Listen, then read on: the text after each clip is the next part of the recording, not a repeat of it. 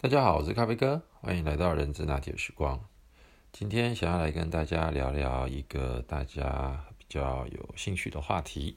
就是在面试的时候有哪些重点跟技巧。虽然这个主题呢，在过去咖啡哥大概也跟大家聊过了几个呃这个不同的观念跟做法，那今天呢，我想要再跟各位从另外一个角度来聊一下。那尤其是针对于如果您是刚毕业，或者是您在职场上的经历，呃比较少的一些新鲜人，或者是刚出社会三到五年左右的朋友们，呃，我觉得今天这一集可能也可以带给你一些不一样的想法。OK，那所以呢，我今天的题目就定为是如何行销自己。运用在求职面谈时的几个关键。呃，我觉得在做面谈的这件事情哦，第一个我觉得很重要的事情就是要练习，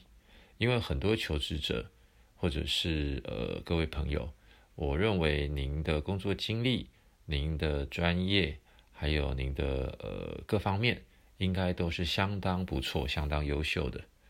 而往往呢在面临到高度的压力，又或者是好不容易自己梦寐以求的一份工作，呃，终于找我去面试了。这个时候，我们的心情肯定是又紧张又害怕，那又想要力求表现，所以呢，无形当中自己所有的情绪就因为这样子，呃，处于一个相当紧绷的状态。当然，适度的压力。能够让我们有更好的表现，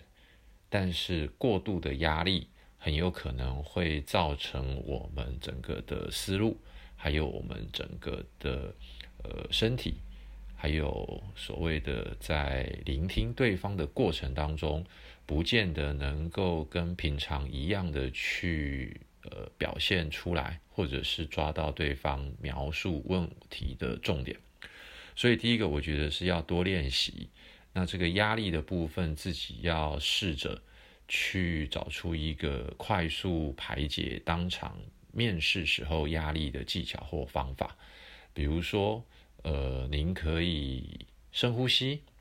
也可以适时的停顿两三秒。其实这些反应跟做法都是非常恰当。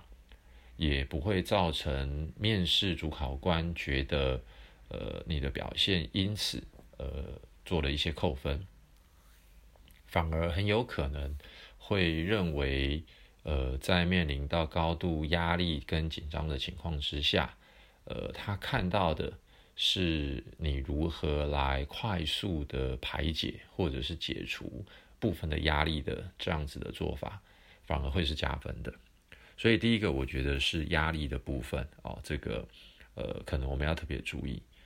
呃，那当然就是要多练习。第二个部分的话呢，我觉得最基本的，也就是老生常谈的服装仪容，还有我们的表情，以及我们的姿态，还有我们整个的神韵，尤其是千万不要在面试的前一天，那还熬夜。那搞得自己好像呃非常呃憔悴，或者是精神不济。当然，如果您是有工作，那在转职的过程，因为前一天必须要完成工作任务，而导致呃今天的面试看起来比较累一点，这个或许对于主考官来讲，他会比较能够接受。但是如果我们现在是刚毕业的求职的新鲜人，又或者我们已经离开前一份工作，现在处于一个空窗的时候，那这个时候如果我们也带给人家的感受是比较熬夜，然后精神不好的，其实这个也容易会扣分。那第三个部分，当然。就是在于我们的表达的逻辑跟系统性的部分，那这一点我觉得是今天所有内容当中最重要的一件事情。怎么说呢？呃，我最近跟了一些年轻的伙伴们在进行一些面谈的演练的过程当中，我发现大家共通的有几个状况。第一个，因为很紧张，所以呢，一股脑的在面谈的时候，只要一听到关键字，叫做“麻烦你用三分钟自我介绍”，哇，这个时候啊，这个大家就如滔滔江水般的。把自己过去这两三个礼拜一直在练习的自我介绍的内容，就哗啦哗啦哗啦的一直的把它讲出来。可能中间该停顿也忘了停顿，然后当面试官在中间插了一个小问题，想要稍微了解细节的时候，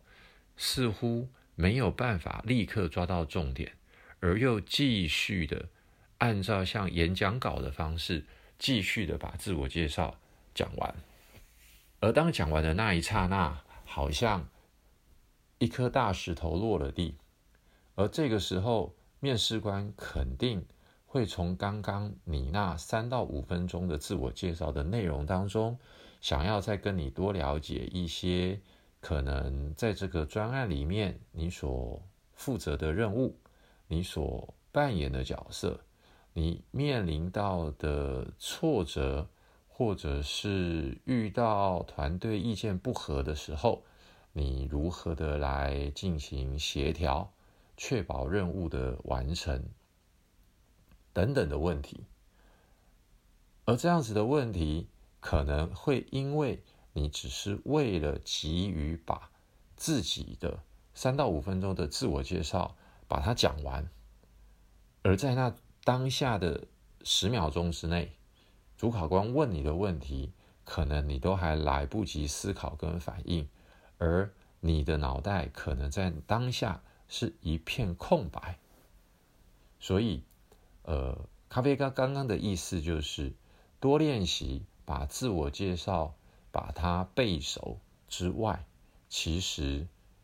更重要的事情是要去聆听对方。在这个中间，我们在表达的过程当中，他想要问的问题的重点，以及更重要的是，你觉得面试官为什么会在刚好的这个关键点问了你这个问题？所以从英文的角度来说，我们一个叫做 content，就是我们描述的内容；另外一个是叫做 context。也就是这个文字背后脉络，它的意涵。也因此，我们在面试的时候呢，我们应该要掌握到的，不仅仅只是有系统、有结构的去表达自己，